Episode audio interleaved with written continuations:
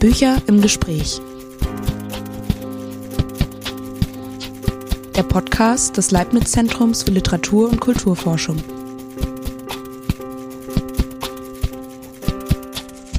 Herzlich willkommen zu einer neuen Folge des Podcasts Bücher im Gespräch des Leibniz-Zentrums für Literatur und Kulturforschung in Berlin. Mein Name ist Barbara Picht und ich bin Historikerin hier am Zentrum und wissenschaftliche Mitarbeiterin in unserem großen Projekt das 20. Jahrhundert in Grundbegriffen. Ich freue mich sehr, heute mit meinem Kollegen Moritz Neufer ein Gespräch führen zu können. Abgesehen davon, dass wir Kollegen hier am ZFL sind, verbindet uns das Interesse für Zeitschriftenforschung. Moritz Neufer und ich sind beide Mitglieder im Arbeitskreis Kulturwissenschaftliche Zeitschriftenforschung. Das ist eine Nachwuchsforschergruppe, die sich einmal jährlich trifft und sich über die Projekte der beteiligten Doktorandinnen, Postdocs und Juniorprofessorinnen zur Zeitschriftenforschung austauscht, unterhält, debattiert, auch allgemeine Fragen.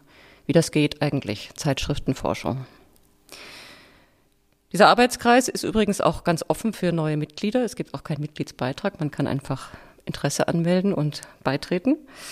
Und übrigens auch für neue Forschungsschwerpunkte, denn im Moment haben wir vor allem Projekte zur zweiten Hälfte des 20. Jahrhunderts, vor allem mit einem Schwerpunkt auf der Theoriegeschichte, was natürlich auch gut zu unserem Forschungsschwerpunkt hier am Haus passt. Aber auch zur Journalliteratur um 1800 oder zum Vormärz gibt es Projekte im Kreis. Wer neugierig geworden sein sollte, der kann sich gern einen Eindruck von diesem Arbeitskreis verschaffen. Es gibt eine Website. Es gibt aber auch zwei Folgen der Zeitschrift Internationales Archiv für Sozialgeschichte der Literatur. Sie wird meistens mit JASL abgekürzt und ist vielleicht einigen bekannt.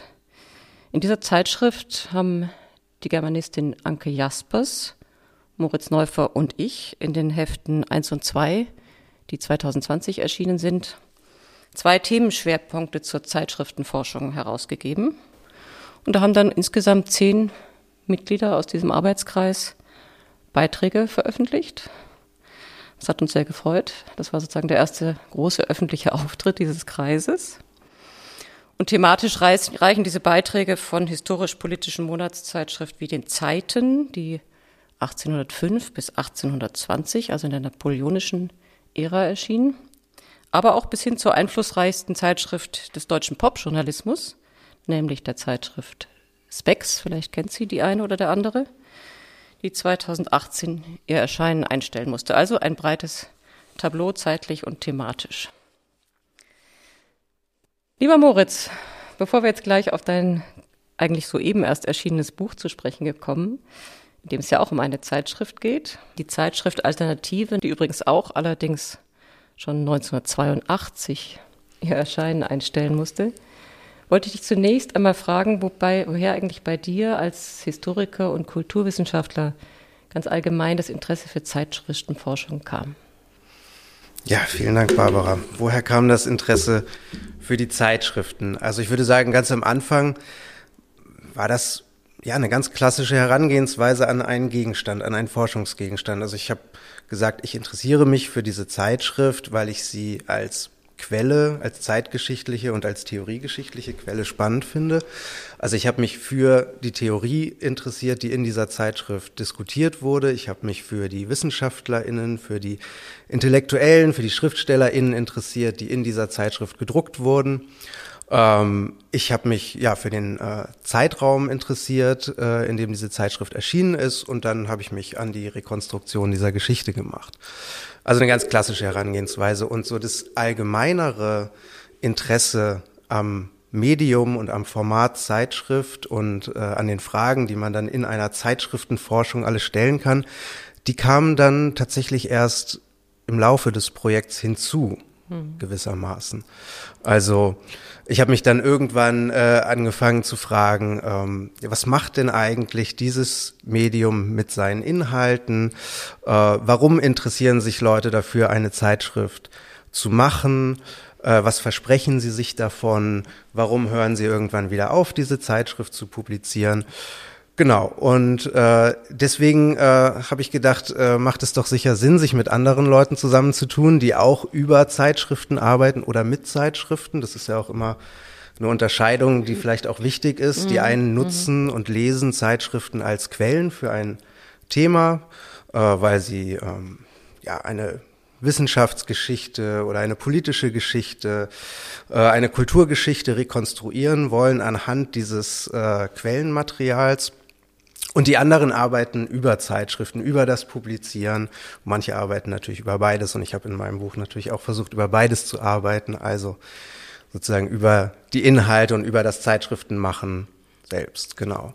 Mhm. Da kommen wir sicher auch nochmal drauf zu sprechen, aber das ist interessant, diese Antwort, weil ich könnte mir auch vorstellen, es ist ja auch eine Qualifikationsarbeit, denn es ist ja eine Dissertation, dass man natürlich ähm, ähm, sich selber bestimmte Fragen stellen muss, die medienspezifisch sind. Also dass die Zeitschrift alleine, die du gewählt hast, um sie einbetten, um sie kontextualisieren zu können, aber eben auch, und das habe ich auch bei unseren Arbeitskreistreffen oft ähm, mit Interesse beobachtet, dass es diesen Unterschied macht, den du gerade beschrieben hast. Ähm, nutze ich das wie jede, einfach als Text und könnte auch aus einem Buch mir was rausziehen oder interessiere ich mich für spezifisch dieses Medium? Das ist einfach, glaube ich, auch ein Unterschied. Und da kann der Weg entweder so oder so rum wahrscheinlich laufen.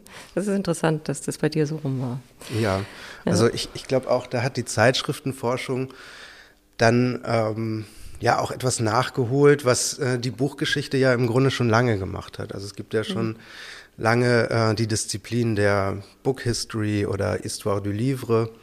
Ähm, für die so Arbeiten wie die von Roger Chartier oder Robert Darnton ganz wichtig waren. Also das gibt es schon relativ lang. Zeitschriftenforschung hingegen, ja, war ähm, bis vor einigen Jahren, würde ich sagen, noch nicht besonders institutionalisiert. Hat es natürlich auch immer gegeben. Es hat auch äh, einzelne Forschungsverbünde oder Forschungsgruppen immer mal wieder gegeben. Aber Zeitschriftenforschung mhm. war lange, würde ich sagen, sehr viel weniger sichtbar als Buchgeschichte. Ja, ich glaube, das stimmt schon deswegen, weil ich glaube, es gibt sowohl für Buch, aber auch für Verlagsgeschichte gibt es ja Lehrstühle.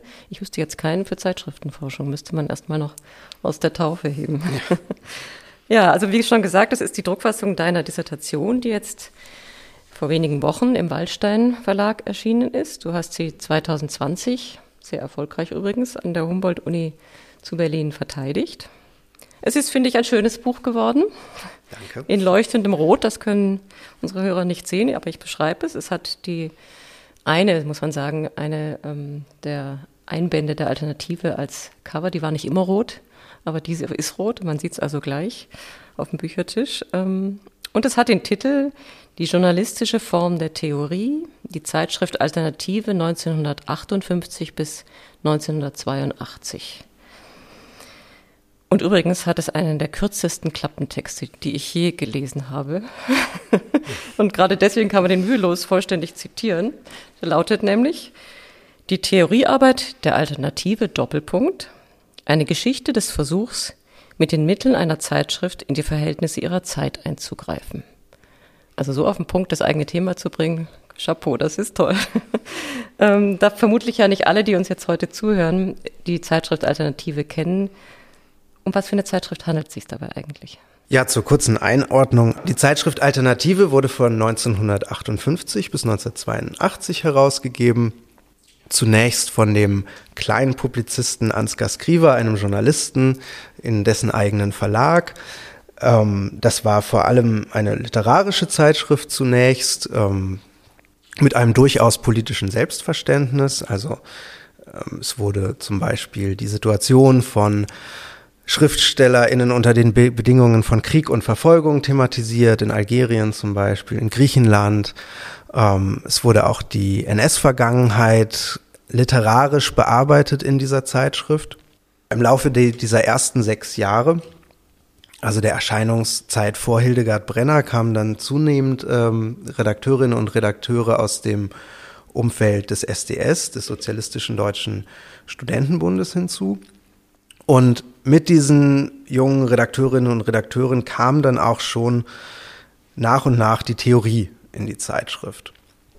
1964 ging die Herausgabe der Zeitschrift dann an Hildegard Brenner über und mit und unter Hildegard Brenner und ihrer neuen Redaktion wurde die Zeitschrift dann eben nicht mehr nur Literaturzeitschrift, sondern Literatur- und Theoriezeitschrift. Also man hat dann begonnen, Literatur theoretisch zu diskutieren und hat sich vor allem für Theorien des westlichen Marxismus interessiert, aber auch für französischen Strukturalismus, für tschechischen Strukturalismus, für Literatursoziologie und später auch für feministische Psychoanalyse zum Beispiel.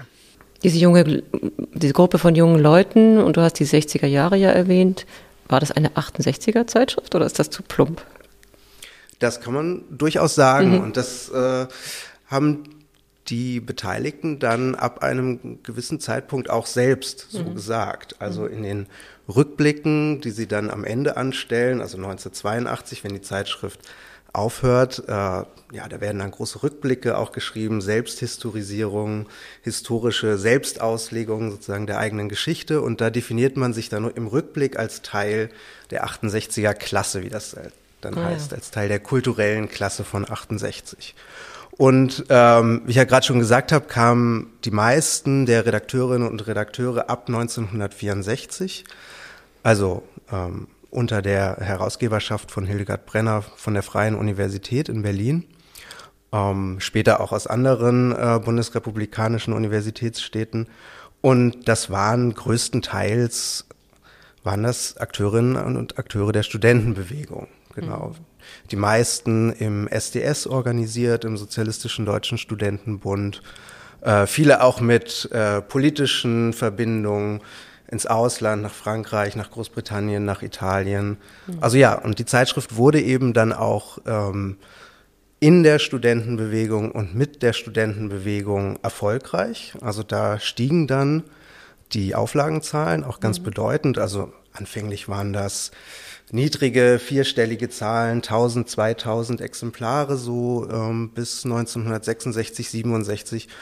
Und dann bis in die frühen 70er hinein äh, steigt die Auflage dann auf bis zu 10.000 Exemplare. Also das ist so die erfolgreichste Zeit, 68 und die Jahre unmittelbar danach. Mhm, das ist ja beachtlich, wenn man weiß, was Zeitschriften normalerweise für Auflagen erleben. Das ist schon ein großer Erfolg. Du hast hinten in deinem Buch eine ähm, Auflistung der Titel über die ganzen Jahre und da ist mir aufgefallen, dass immer wieder ein Blick äh, nicht nur in andere europäische Länder, sondern auch in das die anderen Teil Deutschlands geworfen wird. Die Literatur der DDR spielt eine relativ große Rolle.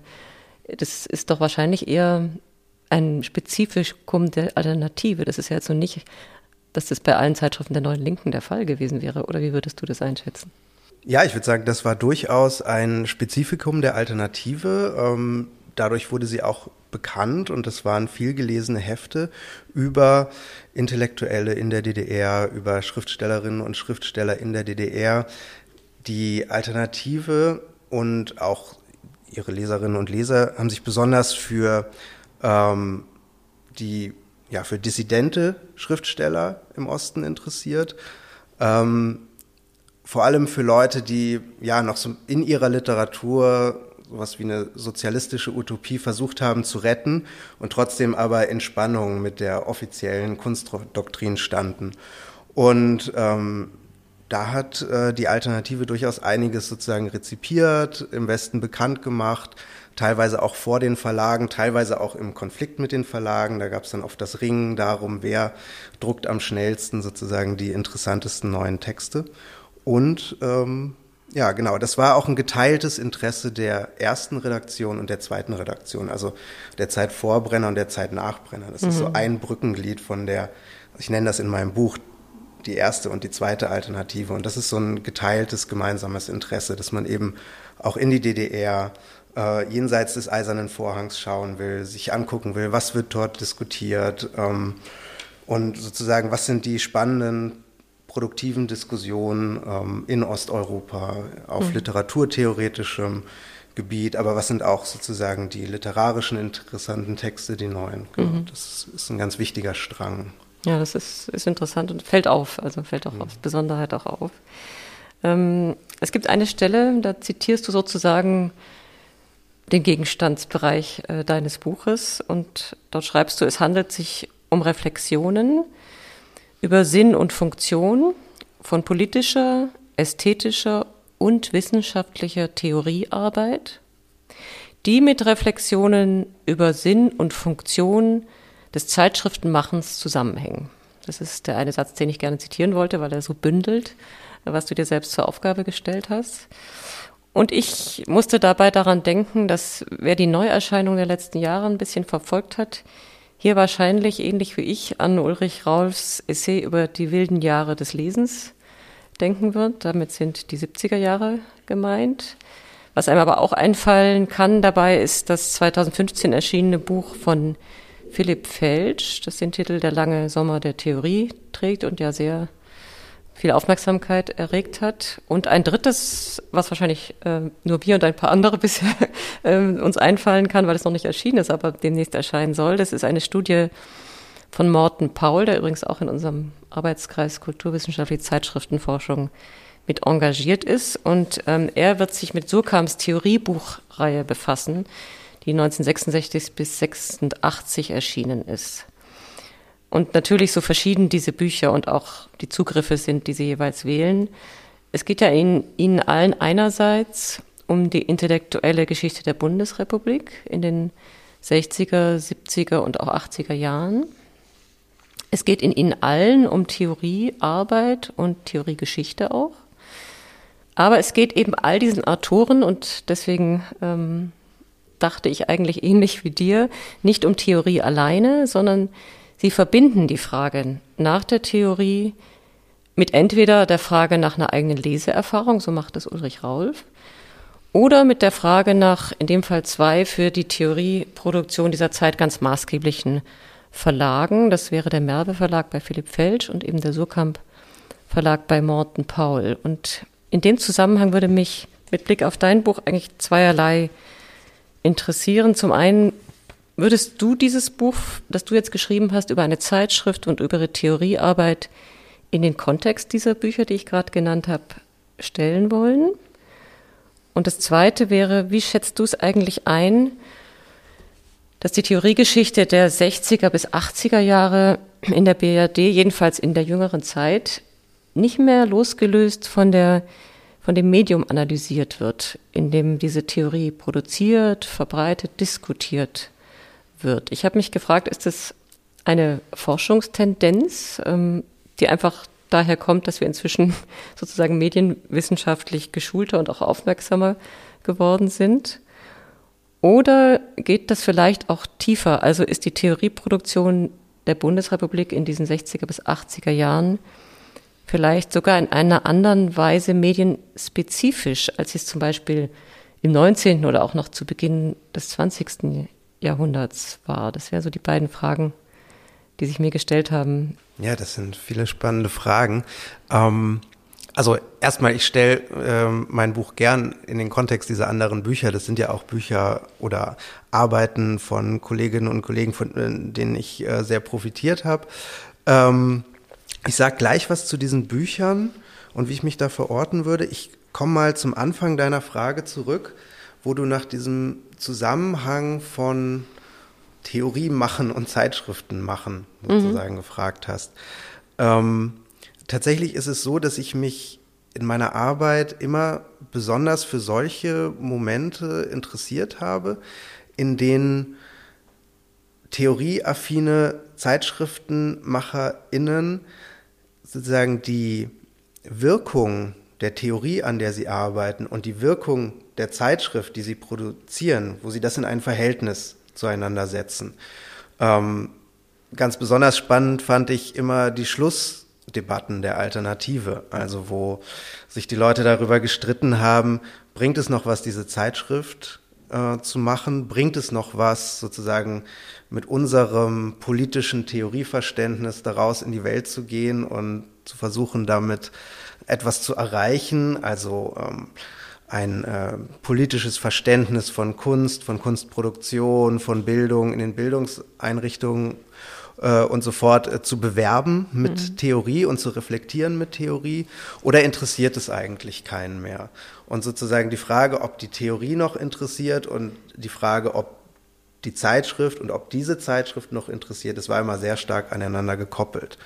Und da lassen sich dann, ja, würde ich würde sagen, so etwas wie kleine Theoriegeschichten des Mediums Zeitschrift ähm, erzählen und auch zurückverfolgen. Und auch nicht nur im 20. Jahrhundert, sondern auch im 19. Jahrhundert gibt es immer wieder ZeitschriftenmacherInnen, die sozusagen den Anspruch ihrer Zeitschrift theoretisch ausformulieren und philosophisch ausformulieren. Also oft sind Zeitschriften zum Beispiel mit geschichtsphilosophischen Programmen aufgeladen. Ja? Also ähm, im 19. Jahrhundert gibt es ganz oft den Topos, dass äh, Zeitschriften so etwas wie Manifestationen des Weltgeistes seien, was natürlich auch sozusagen gut passt zu der fortlaufenden Zeitlichkeit von Zeitschriften, die sozusagen ähm, ja äh, ihre Inhalte entfalten können im Laufe der Zeit und ja, im Grunde in eine offene Zukunft hineinweisen. Also es gibt sozusagen diese, diese philosophisch aufgeladenen äh, oder theoretisch reflektierten Zeitschriftenprogramme und das sind immer so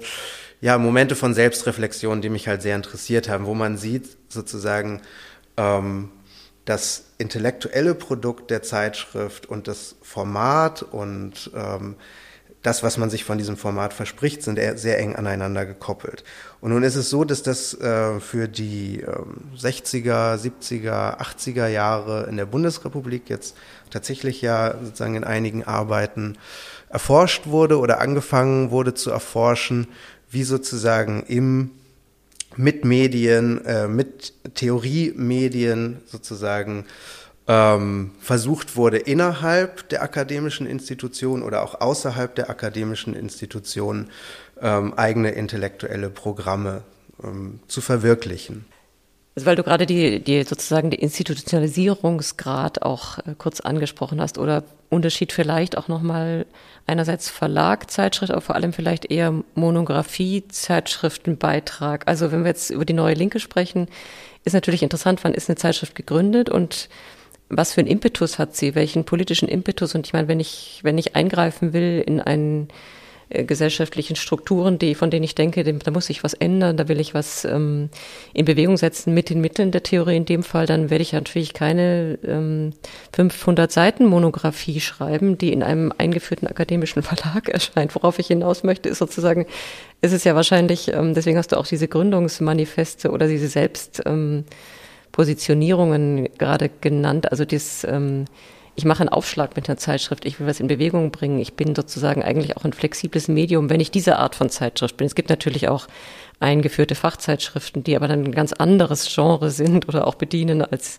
sowas wie die Alternative. Das spielt doch sicher auch eine Rolle. Also dieses, ich schalte mich hier ein, ich mische mich hier ein und deswegen werde ich zu dem und dem Zeitpunkt gegründet und deswegen bin ich dann vielleicht auch zu dem und dem Zeitpunkt überflüssig geworden, weil die Veränderung, mit der ich mich selber befasst habe, in eine Richtung geht, ähm, wo ich sagen würde, jetzt braucht es mich nicht mehr. Kann man das auch so beschreiben? Und wäre vielleicht der Merve Verlag eben auch eine andere Art von Verlag, als wenn wir jetzt irgendwie, ich weiß nicht, Van Höck und Ruprecht oder Beck Verlag, also so große Schiffe, die irgendwie ähm, Diskussionen und Forschungsergebnisse über viele Jahr, Jahrzehnte, Jahrhunderte zum Teil tragen. Das ist natürlich ein ganz anderer, obwohl es das gleiche Medium ist, Buch oder Zeitschrift, eigentlich ein anderer Untersuchungsgegenstand. Ja, auf jeden Fall. Ähm, sind sozusagen Zeitschriften natürlich das schnelllebigere Medium erstmal, ganz klar. Ähm, Zeitschriften haben den Vorteil in ähm, ja, kürzerer Folge, ausschnitthaft, äh, Dinge bringen zu können, für die die Verlage natürlich länger brauchen, also sozusagen die äh, Verlagsprogramme mit ihren Monographien. Der Merve Verlag ist sicher auch ein besonderer Verlag in der Hinsicht, dass ja, das oft äh, sehr kurze Bücher sind, dass es Bücher sind, die häufig auch aus Zeitschriftentexten bestehen, ähm, dass das so ein bisschen auch sozusagen aus der ähm, Raubdruckkultur heraus noch kommt, also dass es sozusagen eine schnelle Textproduktion gibt ähm, und auch eine günstige Textproduktion natürlich, das ist mhm. sicher auch immer ein Faktor. Ähm, Genau, und ähm, natürlich übernehmen Bücher und Zeitschriften auch immer sozusagen sehr unterschiedliche und auch komplementäre Funktionen auf dem Buchmarkt. Also Morten Paul zeigt es auch in seiner ähm, Studie über die Surkamp-Theorie-Reihe, dass sozusagen Jakob, dass zum Beispiel Jakob Taubes, der an der Konzeption dieser Reihe beteiligt war, immer auch der Meinung war, es braucht eigentlich noch eine komplementäre Zeitschrift, weil die Zeitschrift immer noch mal was anderes leistet, immer noch mal eine andere Reflexions- und Selbstreflexionsfunktion hat, äh, durch sozusagen ihre Periodizität, durch die Folge, in der sie erscheint, ähm, was Bücher eben nicht leisten. Hm, ja, nee, leuchtet sehr ein. Um vielleicht auf die Alternative als die Zeitschrift nochmal stärker zu sprechen zu kommen, der sich ja dein Buch widmet. Was sie betrieben hat, jedenfalls bezeichnet es so dein Titel, ist eine journalistische Form der Theorie. Und du zeigst ähm, unter anderem, aber es ist ein wichtiger Punkt in deinem Buch, am Beispiel des französischen Strukturalismus, ähm, dass es gerade diese journalistische Form gewesen sei, ähm, die die Alternative gewählt hat, ähm, um den Strukturalismus in die damals laufenden Theoriedebatten sozusagen einzuflechten. Ich wollte dich fragen, ob du das noch ein bisschen erläutern kannst. Also warum bedurften die Theoriedebatten der neuen Linken oder spezifischer vielleicht, weiß ich nicht, speziell diese des französischen Strukturalismus, dieser journalistischen Form?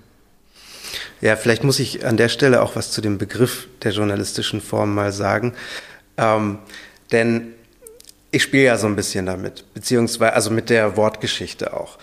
Ähm, journalistische Form, diesem, mit diesem Titel journalistische Form der Theorie lehne ich mich ähm, ein bisschen oder nicht nur ein bisschen an ähm, an ein Zitat von Jakob Taubes, der mal in einem Gutachten für Peter Gente, das war der Merve-Verleger, der wollte mal ähm, eine Dissertation über die Zeitschriftengeschichte des SDS schreiben. Das war 1974, also da war sozusagen 68 gerade erst vorbei und Peter Gente wollte äh, sich die Zeitschriften der Neuen Linken, des Sozialistischen Deutschen Studentenbundes anschauen äh, und darüber eine Dissertation schreiben. Und ähm, Jakob Taubes hat für Gente dann ein Gutachten verfasst und darin betont, dass er das für ein sehr sinnvolles Unterfangen hält, weil diese journalistische, und er benutzt Taubes sozusagen diesen Begriff des äh, Journalistischen, dass diese journalistische Form des, der theoretischen Diskussion in Zeitschriften, dass das eine Spezifik ist und eine eigene Tradition hat. Und er verfolgt dann diese Tradition zurück bis in das 19. Jahrhundert zu den Junghegelianern oder Linkshegelianern und sagt, dass sozusagen für deren Theoriebegriff, für deren äh, Theorieverständnis das Publizieren in Zeitschriften immer schon viel wichtiger gewesen sei als das Publizieren in Büchern. Und ähm, er ruft damit, jetzt komme ich zum Begriff, ruft er einerseits die Tradition des Journals auf, also ne, dieser mhm. ältere Begriff äh, für die Zeitschrift. Lange hießen auch im deutschen Sprachraum Zeitschriften Journale. Ähm, und sozusagen der andere Journalismusbegriff, den, der für uns heute gebräuchlicher ist, ist natürlich sozusagen der klassische auf die Massenmedien bezogene oder der inzwischen klassisch gewordene Journalismusbegriff. Und in meinem Buch kommt jetzt beides so ein bisschen zum Tragen, denn einerseits geht es natürlich äh, um das Gründen von Journalen, von Zeitschriften, also von eigenen Institutionen, um die herum sich Menschen gruppieren, in denen sie sich austauschen, also Intellektuelle sich vor allem erstmal treffen und austauschen. Ähm, und sozusagen miteinander kommunizieren und dann versuchen auch eine äh, Öffentlichkeit zu adressieren. Also so ganz klassisch das Zeitschriften machen. Das ist der eine Journal- oder Journalismusbegriff. Und dann kann man aber wiederum sehen, dass tatsächlich auch journalistische Formen und Mittel und Techniken im engeren Sinne dann zum Einsatz kommen, äh, wenn diese Zeitschrift produziert wird. Und ich habe ja auch schon erwähnt, dass Hildegard Brenner selbst nach ihrer Promotion als Journalistin tätig war. Und ähm, auch ihre Redakteurinnen und Redakteure, die waren durchaus geschult darin, auf ich würde sagen, journalistische Weise Theorie zuzuspitzen, zusammenzuschneiden, in Ausschnitten zu bringen, Interviews zusammenzuschneiden, die dann sozusagen jeweils die ähm, ganz pointiert sozusagen die wichtigsten Punkte desjenigen Denkers oder der Denkerin, die da gerade vorgestellt wurde, herauszustellen.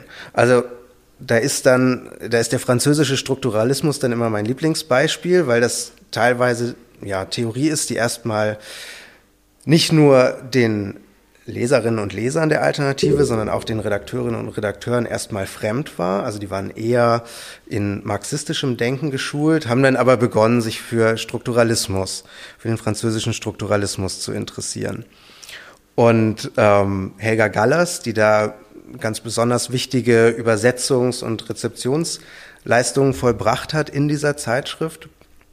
Ähm, die hat mal darüber geschrieben, dass das, ja, dass im Grunde so sowas wie ein doppeltes Übersetzungsproblem für sie gab, wenn es um französischen Strukturalismus ging, weil die Texte selbst schon schwierig zu verstehen waren und dann mussten sie noch in Eigenübersetzungen ins Deutsche übertragen werden. Also es gab eine doppelte Schwierigkeit, Verständlichkeit herzustellen im Grunde.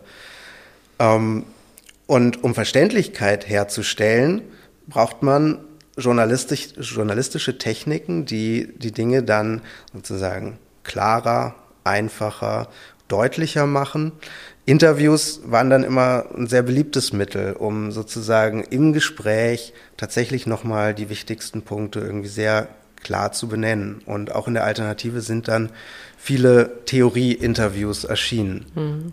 Da hat sich die Alternative also ganz offensichtlich nicht akademisch geriert, weil es ja zumindest in der deutschsprachigen oder deutschen Wissenschaftstradition immer ein Totschlag Urteil, wenn man sagt, äh, er oder sie schreibt zu journalistisch, dann wird ja genau dieses äh, kritisiert. Aber es ist natürlich klar, wenn man das ähm, sozusagen einbringen will in die Debatte im Sinne von ähm, Übersetzen im übertragenen Sinne, äh, sozusagen rezipierbar machen. Ähm, das ist interessant, dass dann eben genau diese Fähigkeiten zum Tragen kommen, dass offensichtlich ja. Hildegard Brenner damit auch, sie ist ja auch Literaturwissenschaftlerin, nicht das Akademikerproblem hatte. Das darf nicht zu verständlich sein.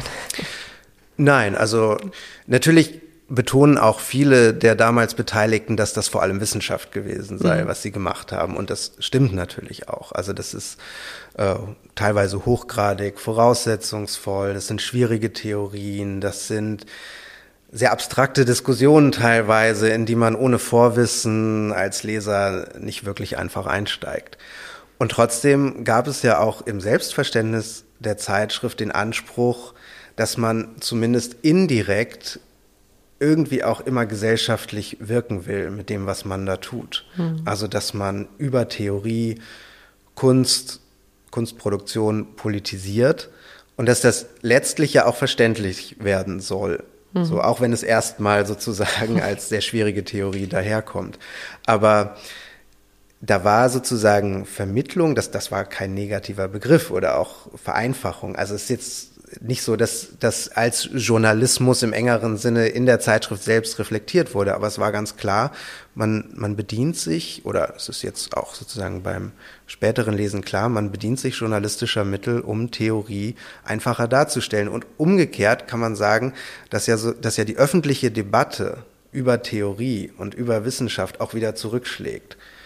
Also das kennt man ja auch aus ganz anderen Bereichen, dass sozusagen das, was in der Öffentlichkeit diskutiert wird, ähm, auch wieder sozusagen ja, sozusagen in die wissenschaftliche Arbeit mit einfließt und dass man sich ja auch ein bisschen nach Aktualität richtet und versucht, irgendwie einen Bezug zur Außenwelt herzustellen mit dem, was man tut.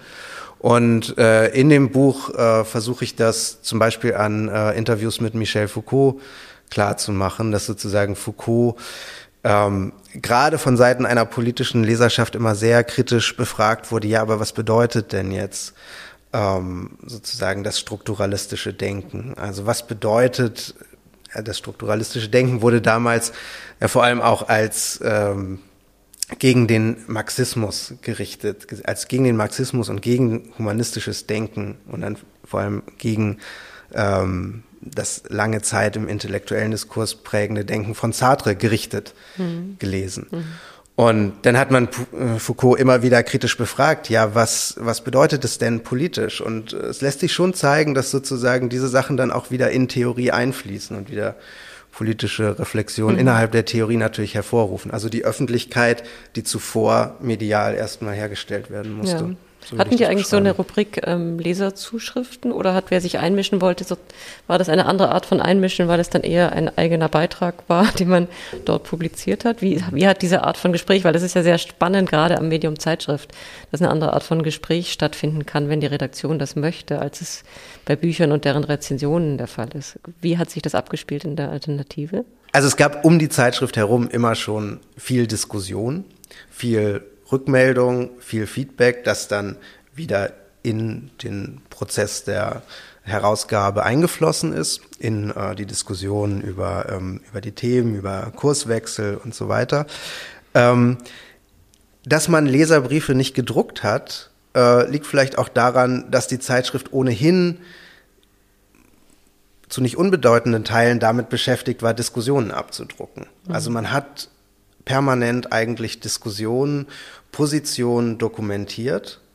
Das heißt, im Grunde hat man statt Leserbriefe abzudrucken, dann gleich ganze Diskussionsbeiträge sich in die Zeitschrift hereingeholt.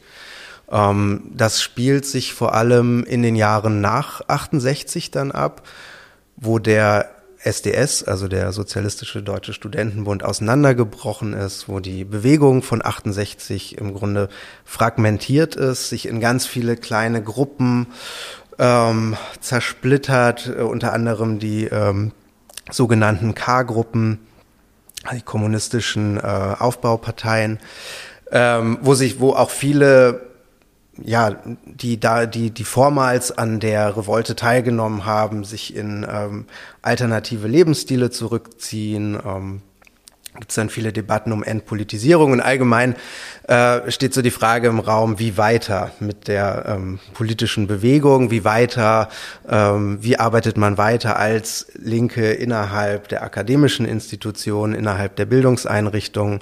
Und in diesen Debatten äh, wird die Alternative dann sowas wie ein ähm, Diskussionsforum. Man holt sich Positionen herein, man kritisiert auch viele andere Positionen.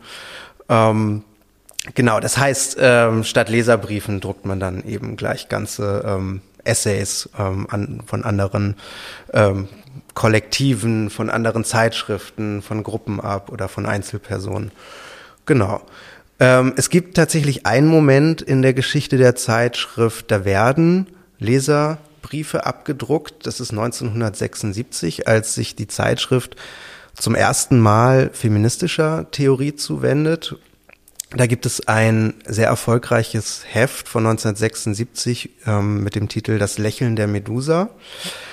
Ähm, in diesem Heft wurden Texte von Luce Irigaray, Hélène Sixou, Julia Kristeva, aber auch von Lacan zum Beispiel gedruckt. Also es ging sozusagen um psychoanalytische Beiträge äh, zur feministischen Theoriedebatte. Das wurde, das war ja gewissermaßen neues Denken, auch durchaus provokatives Denken innerhalb äh, der feministischen Debatten und wurde auch so gelesen und hat dann viele, ja, teilweise auch erboste ähm, Zuschriften äh, provoziert, die dann im Heft abgedruckt wurden. Und ähm, ja, das 76, das ist letztlich, das ist im Grunde schon die Zeit, ähm, in der in der Alternative relativ konstant und fortlaufend die Frage diskutiert wird, wie macht man eigentlich als linke Theoriezeitschrift nach 68 weiter. Da ist dann oft die Rede von der Krise des Marxismus. Ähm, da stellt man immer wieder fest, dass sich die Studierenden an den Universitäten nicht mehr für Theorie interessieren oder zumindest nicht mehr für die Theorie, die die Alternative äh, gedruckt hat. Und es besteht die Frage, ja, machen wir weiter? werden wir eine andere Zeitschrift, mhm. hören wir ganz auf und da gibt es dann sehr unterschiedliche Positionen zu, die sich dann auch wieder in den Heften wiederfinden. Würdest du vielleicht sogar sagen, dass diese Feminismusdebatte und diese provokanten ähm, Positionen, Theoriepositionen, die sie reinholen, war das der Versuch eines neuen Profils oder vielleicht nicht ganz so stark, aber eines Themenschwerpunktes, der an die Stelle von anderen Dingen tritt, die sich so verändert haben, die nicht mehr die Aktualität haben? Also reagiert die Alternative auf ähm, ein verändertes Bedürfnis der Leserschaft mit diesen feministischen Sachen oder hat es ganz andere Gründe und spielt eigentlich die Tatsache, dass mit Hildegard Brenner eine Frau die Herausgeberin war, dafür auch eine Rolle?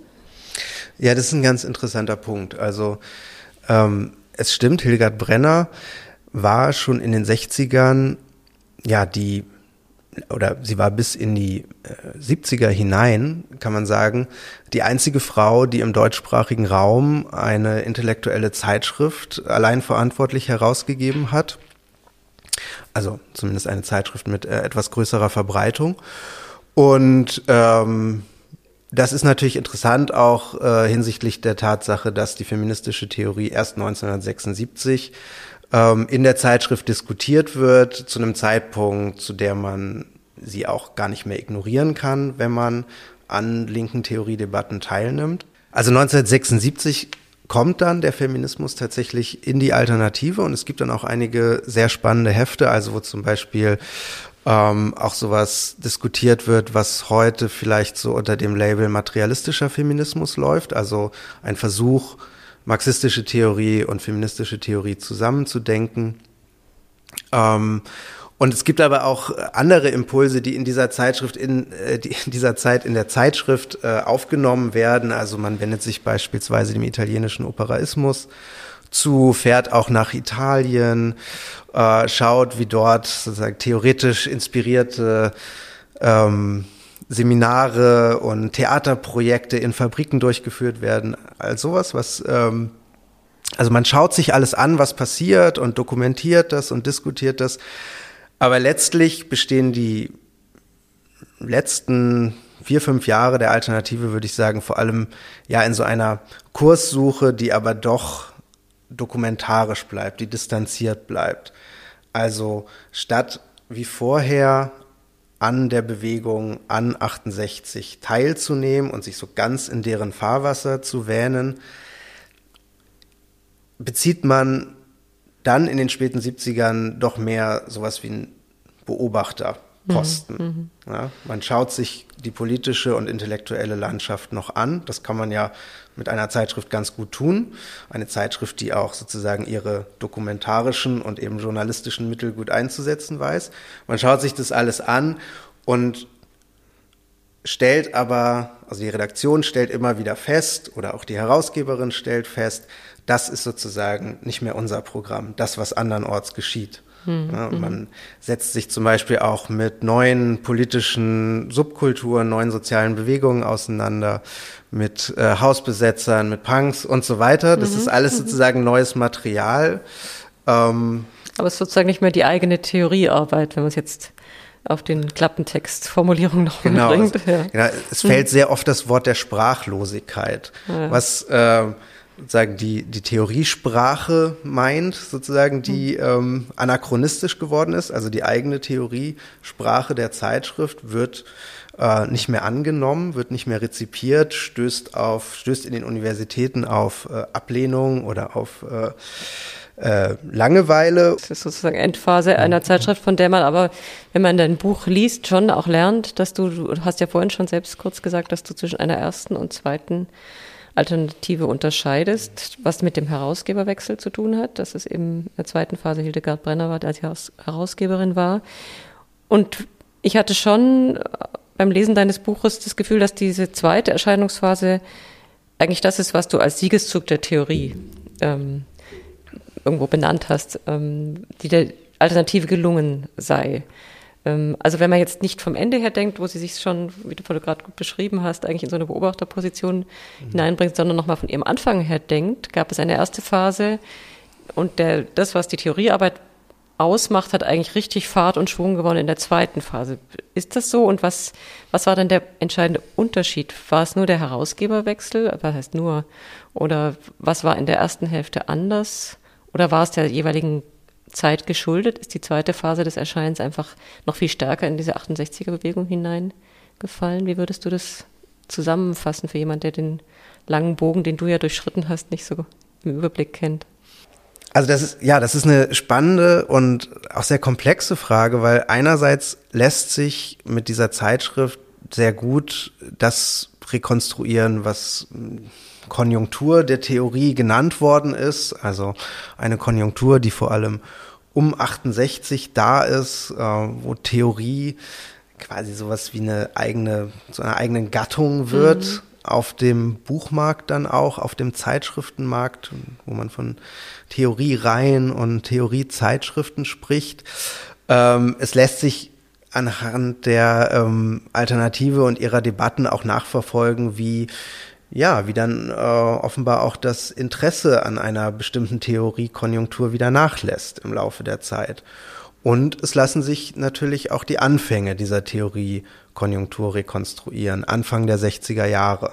Also da kann man durchaus sagen, ist die Zeitschrift ja symptomatisch für das, was um sie herum geschieht. Mhm. Also 1960, das ist äh, die Zeit, wo im Zuge der ähm, Anti-Atomwaffen-Proteste der späten 50er Jahre bildet sich eine neue linke Kultur heraus, also die neue Linke. Ähm, ein ganz wichtiger Moment ist dann die äh, Loslösung des SDS, des Sozialistischen Deutschen Studentes, Studentenbundes von der SPD. Lange Zeit war das eine Organisation, studentische Organisation der SPD. Die SPD schließt diesen Studierendenverbund dann aus. Und für die Positionsbestimmung, für die, für die intellektuelle Selbstbestimmung äh, dieser jungen akademischen Linken wird dann Theorie ein ganz wichtiges Mittel. Mhm. So. Ja. Und die Alternative ist eine Zeitschrift, in der sich das auch abbildet. Ja. Also, mhm. wie ich schon sagte, sind die frühen Herausgeber Ansgar Skriva, Reimer Lenz, Richard Sales, die kommen aus, ja, die kommen aus einer Tradition äh, literarischer und journalistischer Kleinpublizistik. Die haben mit Theorie noch nicht viel am Hut. Da gibt es auch wirklich Distanzgesten gegen Theorie. Ähm, und trotzdem kommen auch in die Frühphase der Alternative, kommen nach und nach neue Redakteurinnen und Redakteure rein, die auch Theorie lesen, die Theorie in der Zeitschrift drucken wollen und das auch tun. Und ja, der Herausgeberinnenwechsel zu Hildegard Brenner, der, ja, damit wird ein ziemlich klarer Strich gezogen zwischen die erste und die zweite Alternative und trotzdem zeichnet sich das schon vorher ab, dass mhm. Theorie auf einmal etwas geworden ist, was ähm, was gedruckt wird und was gelesen wird und was funktioniert und gefragt ja, ist. Was Konjunktur ja. hat, ja. ja. In dieser zweiten Phase, das ist neben dem französischen Strukturalismus eines der Beispiele, die auch in deine Zwischenüberschriften es geschafft haben, äh, fällt das, was du eine, was du die Benjamin-Kontroverse in der Alternative nennst. Was war da los? Worum wurde im Zusammenhang mit Benjamin in der Alternative eine Kontroverse ausgetragen? Ja, genau, die Benjamin-Kontroverse. Das ist der Moment, äh, mit dem die Alternative damals tatsächlich äh, für einen kurzen Moment äh, berühmt wird, also indem sie auch eine Öffentlichkeit erreicht, die über die neulinke Publizistik hinausgeht. In dem Benjamin-Konflikt geht es damals kurz gesagt um Benjamin als politischen Denker und um Benjamin als Marxisten. Es steht die Frage im Raum, ähm, wurde das marxistische Denken von Benjamin in den Editionen, die damals erschienen sind, wurde das unterdrückt oder wurde das gelöscht. Diese Editionen wurden, wie die meisten wahrscheinlich wissen, damals von Theodor W. Adorno, von Gretel Adorno, von Gershom Scholem und von Rolf Tiedemann, einem Adorno-Schüler, herausgegeben. Und Mitte der 60er Jahre wurde dann die Kritik laut, dass Adorno angeblich dafür gesorgt habe, dass eben marxistische Passagen, marxistische Texte von Benjamin in diesen Editionen unterdrückt worden seien oder dass teilweise auch Passagen rausgestrichen wurden aus Texten. Ähm, genau, das wird zum Beispiel 1966 von dem Literaturkritiker Helmut Heißenbüttel im Merkur gesagt, der rezensiert die zweibändige Briefedition, die Adorno und Schulem zusammen herausgegeben hatten und spricht da wirklich von ähm, ja, im Grunde unterstellt er Nachlassmanipulation. Also die marxistische Seite Benjamins sei gelöscht worden. Ähm, schon vorher hatte dann, also dieser Text von Heißenbüttel war von 1967 und schon vorher, äh, 1966, gab es in der Alternative eine Rezension von Helmut Lehten, der damals Redakteur war, über die Dissertation des besagten Rolf Tiedemann. Mhm. Das war eine Dissertation über Benjamin. Und in dieser Rezension von Lehten kritisiert er, dass äh, Adorno einen Satz von Benjamin habe streichen lassen, nämlich in einem Wiederabdruck eines Benjamin-Textes in der Zeitschrift Das Argument von 1964. Das Argument war auch eine neulinke Zeitschrift und ähm, hatte einen eigenen Club, den Argument Club, und in diesem Club waren auch alternative Redakteure wie Leten oder auch Peter Gente unterwegs. Also mhm. man wusste dann von diesen Vorgängen, dass dieser eine Satz, und da handelte es sich nämlich um einen Satz, in dem sich äh, Benjamin besonders ähm, sozialrevolutionär zeigt, dass dieser Satz von Adorno, ähm, ja, dass Adorno die Redaktion des Argument darum gebeten hatte, diesen Satz zu streichen. Mhm. Das ist sozusagen aber nicht der einzige Vorwurf. Es, die Kontroverse geht dann weiter und es, ähm, an der Kontroverse nimmt dann auch Hannah Arendt teil ähm, die dann 1968, Anfang 68, einen ähm, sehr berühmten dreiteiligen Essay über Benjamin im Merkur veröffentlicht und ja, da auch so etwas beschreibt wie, also da geht es dann um äh, Benjamins Zeit im Exil und äh, Arendt beschreibt im Grunde, dass die Mitglieder des Instituts für Sozialforschung, die schon in die USA emigriert waren, dass die Benjamin an der kurzen Leine gehalten hätten. Benjamin, der in Paris im Exil war, äh, der finanziell nicht besonders gut ausgestattet war, hat äh, Texte in die USA geschickt, die in der Zeitschrift für Sozialforschung veröffentlicht werden sollten, also der Zeitschrift des Instituts für Sozialforschung. Und seine Texte wurden von Horkheimer, aber auch von Adorno teilweise abgelehnt oder es wurden starke Überarbeitungen eingefordert. Und Arendt hat das eben nochmal beschrieben und hat darin so ein bisschen die im Raum stehenden Vorwürfe bestätigt, dass schon zu Lebzeiten Benjamins sein marxistisches, revolutionäres Denken unterdrückt worden sei. Mhm. Und beschreibt es Arendt ja im Merkur. Mhm. Und du hast auch schon die Zeitschrift, die andere Zeitschrift, das Argument und ähm, genannt und jetzt die Alternative. Also es ist ja sozusagen, wenn man das ein bisschen platt ausdrücken will, ein ein lautes Rauschen im Blätterwald, ähm, in dem nicht nur die Alternative beteiligt war. Wie hat sie sich innerhalb dieser Kontroverse positioniert? Hat sie für eine bestimmte Lesart Partei ergriffen oder hat sie über den Redakteur Leten, der sozusagen die Debatte auch in anderen Redaktionen verfolgt hat, einfach ihrerseits ähm, war sie ein Forum für die Diskussion oder hat sie, hat sie Positionen bezogen? Ja, also die Alternative hat ganz klar Positionen mhm. bezogen.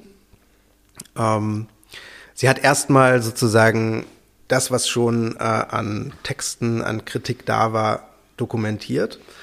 Ähm, dann aber auch eigene Recherchen betrieben. Also Hildegard Brenner, die Herausgeberin, hatte immer schon relativ gute Verbindungen in die DDR und auch in die Archivlandschaft der DDR. Und es lag damals ein Teilnachlass Benjamins im Potsdamer Zentralarchiv der DDR. Und dort befand sich unter anderem die ursprüngliche Fassung von Benjamins Baudelaire-Manuskript. Ein Text, über den sich sozusagen das marxistische Denken Benjamins rekonstruieren ließ. Dieses Denken, von dem eben gesagt wurde, ja, das haben Horkheimer und Adorno dann später quasi zensiert, ne? Mhm. weil sozusagen diese ursprüngliche Fassung des Baudelaire-Manuskripts nicht erschienen ist, sondern nur eine stark überarbeitete Fassung.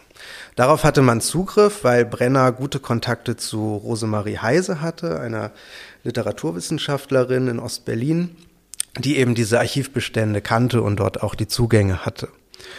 Genau, und äh, aus diesen Quellen hat die Alternative geschöpft, hat ähm, aus diesen Quellen publiziert. Das war teilweise rechtlich fragwürdig, also ähm, es wurden auch sozusagen Texte von Benjamin wieder abgedruckt, für die die Abdruckrechte ganz bestimmt nicht bei der Alternative lagen, ähm, sondern bei Surkamp, bei Adorno und bei Stefan Benjamin, dem Sohn von äh, Walter Benjamin. Und ähm, ja, da hat man dann ähm, war die, war die Alternative dann durchaus unerschrocken, diese Texte auch ohne ähm, ganz stichfeste ähm, Genehmigungen zu publizieren, weil man das eben auch politisch äh, für richtig hielt. Ja. Ja, weil es da um ja, um die ähm, Wiederaneignung einer marxistischen Denktradition ging, die äh, vermeintlich ähm, unterdrückt wurde. Mhm. Genau, und da hatte die Alternative dann zwei Hefte über Benjamin gemacht. Ähm, es, äh, die Alternative selbst hat sich auch an einer Diskussion in der Frankfurter Rundschau ähm,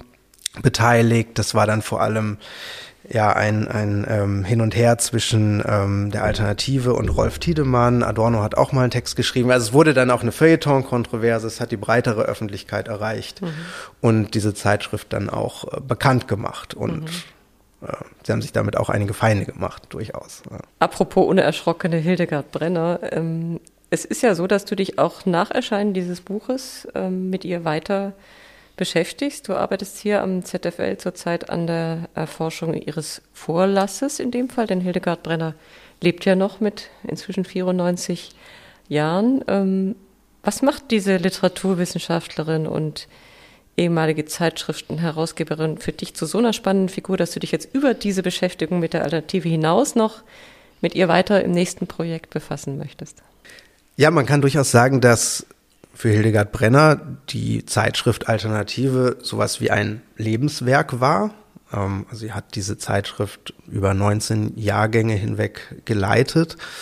Ähm, und ich würde ja, und das tue ich ja auch in meinem Buch, die Zeitschrift als so etwas wie ein fortlaufendes Werk beschreiben, das natürlich auch durch die Herausgeberin editorial ganz stark geprägt wurde. Natürlich, es waren sehr viele Leute daran beteiligt und trotzdem sozusagen trägt vieles an dieser Zeitschrift eben auch Brenners Handschrift. Jetzt hat Brenner aber natürlich auch noch andere Dinge in ihrem Leben gemacht, die sehr spannend und ähm, ja sehr aufschlussreich hinsichtlich der ähm, ja der intellektuellen Geschichte der Bundesrepublik sind. Ähm, sie hat, bevor sie die Alternative übernommen hat, ein sehr spannendes und sehr wichtiges Buch veröffentlicht, 1963, die Kunstpolitik des Nationalsozialismus. Ähm, Sie hat damals zur Gleichschaltung der Künste im NS geforscht, ähm, hat sich angeschaut, wie Institutionen wie die äh, Preußische Akademie der Künste gleichgeschaltet wurden. Ähm, hatte damals auch mit vielen anderen äh, Forscherinnen und Forschern zu tun, die sozusagen sehr früh in der Bundesrepublik eben NS-Forschung betrieben haben. Das ist eine Seite ihres Werkes, äh, die sehr spannend ist. Ähm, dann hatte sie sehr viele wichtige Arbeitsbeziehungen, vor allem auch zu anderen Frauen. Also sie hat zum Beispiel Kontakt gehabt zu Asia Lazis. Asia Lazis war eine lettische Theaterregisseurin, Theatertheoretikerin auch, die sehr spannende Arbeiten zum Beispiel über proletarisches Kindertheater verfasst hat. Sie ist der Nachwelt im Grunde nur als Co-Autorin Benjamins bekannt geblieben, beziehungsweise aus Texten Walter Benjamins, mit dem sie ja befreundet war. Und Hildegard Brenner war die erste, die sich zumindest im deutschen Sprachraum daran gemacht hat, ein Buch über Asialazis mit Texten von Asialazis herauszugeben. Und sie hatte bis in die 70er Jahre hinein eben sehr regen Kontakt zu Asialazis. Ähm, hat mit ihr korrespondiert, auch mit Asialazis Ehemann Bernhard Reich. Ähm, das ist eine sehr spannende Arbeitsbeziehung, die ich gerne untersuchen möchte. Ähm, es gibt aber auch noch andere. Zum Beispiel hatte sie zu Lumerten Kontakt, einer wichtigen Kunsttheoretikerin der Weimarer Republik, die gerade im Moment, glaube ich, auch ein bisschen wiederentdeckt wird.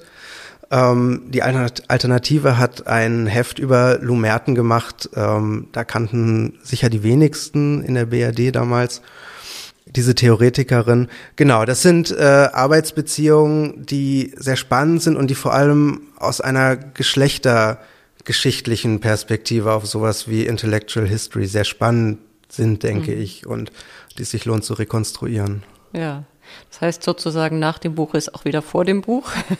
Die Alternative hat dich beschäftigt und dann führt dich weiter zu Hildegard Brenner. Ähm, das passt eigentlich zu einem Podcast Bücher im Gespräch. Der Vorteil von einem Buch, was dann mal veröffentlicht ist ja, dass man es irgendwie hinter sich gebracht hat. Und ich würde gerne an den Anfang unseres Gespräches nochmal kommen zu allgemein zur Zeitschriftenforschung, weil man ist ja im besten Falle hinterher nicht nur darüber ein bisschen schlauer, was die Inhalte betrifft, man ist auch ein bisschen schlauer meistens dann doch, was einfach die Bewältigung eines Stoffes, die Organisation eines Themas und in dem Fall eben spezifisch eines Themas aus der Zeitschriftenforschung betrifft. Ich wollte dich zu einer ganz kurzen Antwort animieren, wenn du jetzt hier im Arbeitskreis Kulturwissenschaftliche Zeitschriftenforschung säßest und nicht nur mir gegenüber.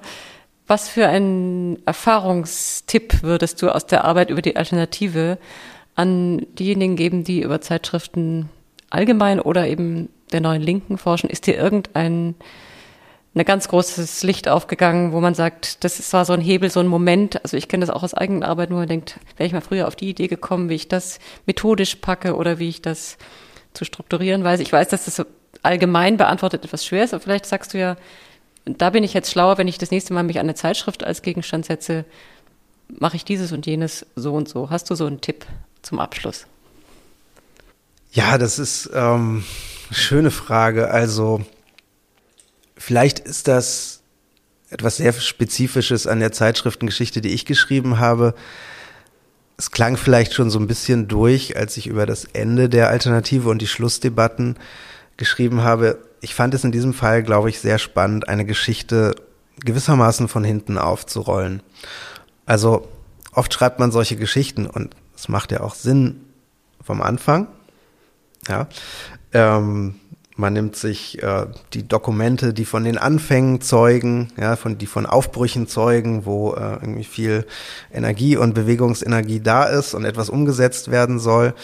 Aber ich fand es dann doch fast noch spannender, ja, mir so etwas wie das zu Ende gehen einer Zeitschriftenkultur anzuschauen und Selbstauswertung der Akteurinnen und Akteure Rückblicke, auch über das Ende hinaus. Ich habe in einem letzten Kapitel über Rückblicke auf das Zeitschriftenmachen dann geschrieben. Also weil Zeitschriften, ja, also zumindest wenn sie so selbstreferenziell sind, wie es die Alternative war, die schreiben ihre eigene Geschichte und diese Geschichte wird auch dann sozusagen fortlaufen und über das Ende der Zeitschrift hinaus dann weitergeschrieben. Die Alternative taucht dann immer wieder auf in ähm, Memoiren als so etwas wie ein Ort, an dem ähm, ja, Bildung und Selbstbildung vonstatten ging, ja, wo man, wo man etwas gelernt hat, äh, sagen Learning by Doing, ähm, von etwas, was an den Universitäten nicht unbedingt in derselben Form zu bekommen war.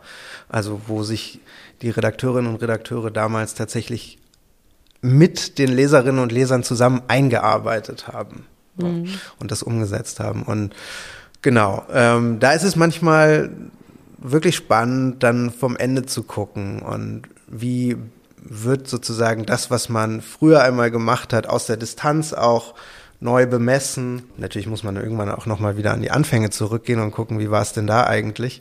Mhm. Ähm, aber genau, das Buch fängt ja an damit, im Grunde mit den Schlussdebatten, wo gesagt wird, äh, diese Zeitschrift hört jetzt auf weil sie vielleicht noch ein paar Leser hat, aber eben kein Publikum mehr.